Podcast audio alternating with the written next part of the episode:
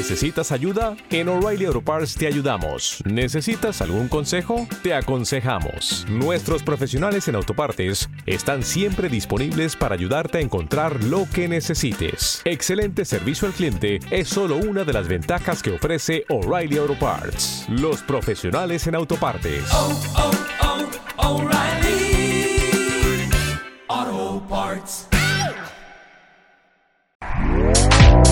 Este podcast forma parte de Evox Originals. Disfruta de este avance. La red marciana presenta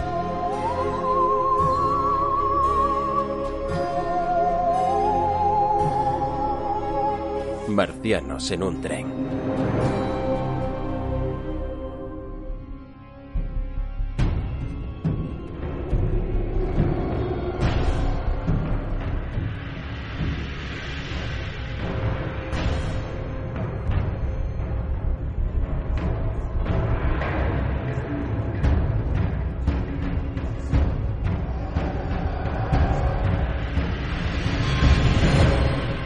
Muy buenas, bienvenidos a un terrorífico Marcianos en un tren. Ya sabéis que estamos en noviembre de sombras y en el programa de hoy bien podríamos hablar de sombras chinescas, pero no porque vayamos a hacer pajaritos con las manos frente a un foco, sino porque vamos a hablar de cine de terror asiático. No vamos a hacer una retrospectiva para contaros el origen de este fenómeno, que vino de la mano de Takashi Shimizu y su saga de Ju-On, o Hideo Nakata y su horrible Sadako, la de, de Ringu del 98, no la que Nakata hizo en 2019, que hizo una Sadako nueva, sino que os vamos a ofrecer actualidad, y es que traemos nueve títulos que han sido producidos en los últimos cuatro años en Tailandia, Indonesia, Taiwán, Japón y por supuestísimo, Corea. Mi nombre es Juan Pablo de Fer y no, no estoy tan loco como para hacer esto solo. Conmigo, el diabólico ninja de los cómics, Agustín Amador. ¿Qué tal? ¿Qué tal? ¿Qué tal? Vaya encargo que nos soltaron por aquí, ¿eh? O sea, nosotros somos los últimos primos, estamos por ahí preparando nuestros disfraces de Halloween y de repente eh, yo que iba a pedir truco o trato, me impusieron un trato. Este trato nos ha llevado a esto. Y vamos a ver cómo salimos, ¿no? Oye, ¿qué, qué, qué has pasado? ¿Más eh, risoterapia o más terror viendo los títulos que traemos? Hombre, eh, terror, terror no, porque yo no soy muy aprensivo. Risoterapia tampoco. Eh, ha sido terror del malo, es decir, terror, terror, y yo creo que vamos a, a, a abrir con esto en el sentido de qué terroríficamente mala es alguna de estas películas en algunos aspectos. De hecho, hemos hecho descartes que ya comentaremos porque eran muy malas desde el punto de vista cinematográfico. Pero al final hemos conseguido películas que tienen cosas muy, muy, muy destacables. Vale, menos mal, me habías asustado. Digo, ya, ya se me ha metido el primer troll en el programa. y con nosotros también el zombificado samurái de coleta postiza, José Contreras. Hombre, Oye, ¿cómo estamos? Dime que has visto algo bueno. Yo, yo me lo paso a pipa. A ver, ah, vale. al final acabas un poco diciendo, ¿qué obsesión hay en Japón con las mujeres con risa siniestra? Esa mujer no se puede reír normal. ¿Qué? Es que hay un montón de películas que las. ¡Eh! Y dices, me cago en la puta, o sea... Bueno, bueno, es que el sí, choque sí, cultural, sí. tú sabes, estamos en un continente distinto. Sí, sí, sí, No, pero eh, tienen obsesión con eso, ¿eh? Y sí, sí, sí, sí. No, algo, eh, yo por lo menos me quedo con dos descubrimientos bastante chulos.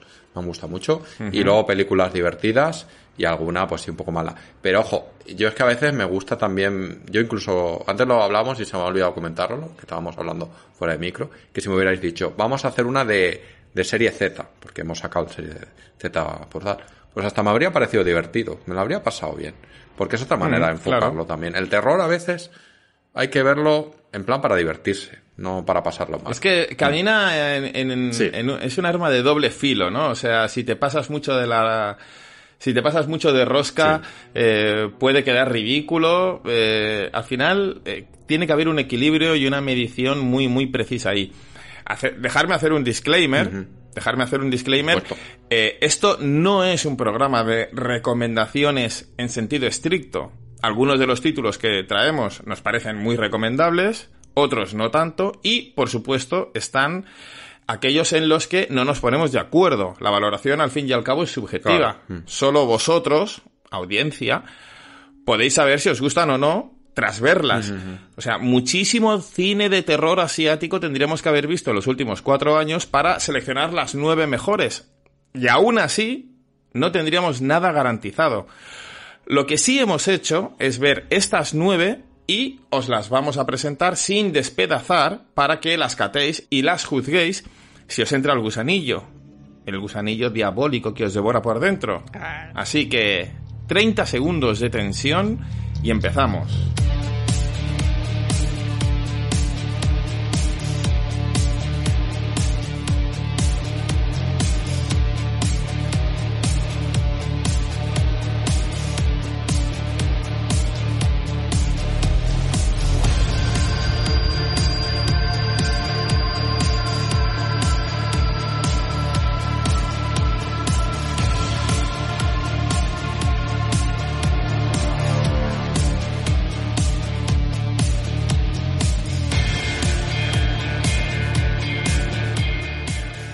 Bueno, estamos de vuelta y eh, Agustín, te cedo el inicio de la fiesta y, y ¿cuál es el primer título que, que vas a comentar tú? A ver.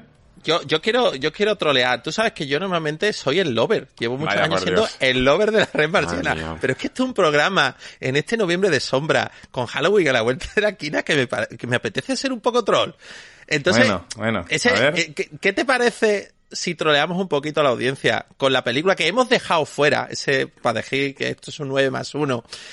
Porque fue la primera película que yo empecé a ver cuando... eh, y te tenemos que dar las gracias, José y yo, porque tú te pegaste en la paliza de seleccionar un poco una primera lista de, de previs- previsualizaciones y después seleccionamos un poquito. Pero es que yo la primera peli que me pongo a ver de la lista que tú habías hecho, que habías intentado ser fiel a todos los países, que todos los países asiáticos que producen cine, representación, claro. Claro. Y claro, pero lo primero que me veo es Contilanac. Mm. Y a los 30 minutos de peli, cogí el teléfono y te llamé. Y te dije, esto es broma, ¿no? José, José, Bueno, a ¿qué, te, qué pareció a ti? Primera Yo impresión creo de que Contilanac. tú no, no- yo es que me oí el después de que pasó eso, estuve oyendo el podcast maravilloso que hicimos los tres de de, de Bakuman y te oí decir, aquí nadie puede hacer como crítica, esto es una mierda. Y yo cuando me lo comentaste Y- y dije, va, y lo primero que que el cabrón de Agustín le ha dicho, destrozar. esto es una mierda. ¿Te está gustando lo que escuchas? Este podcast forma parte de Evox Originals y puedes escucharlo completo y gratis desde la aplicación de Evox.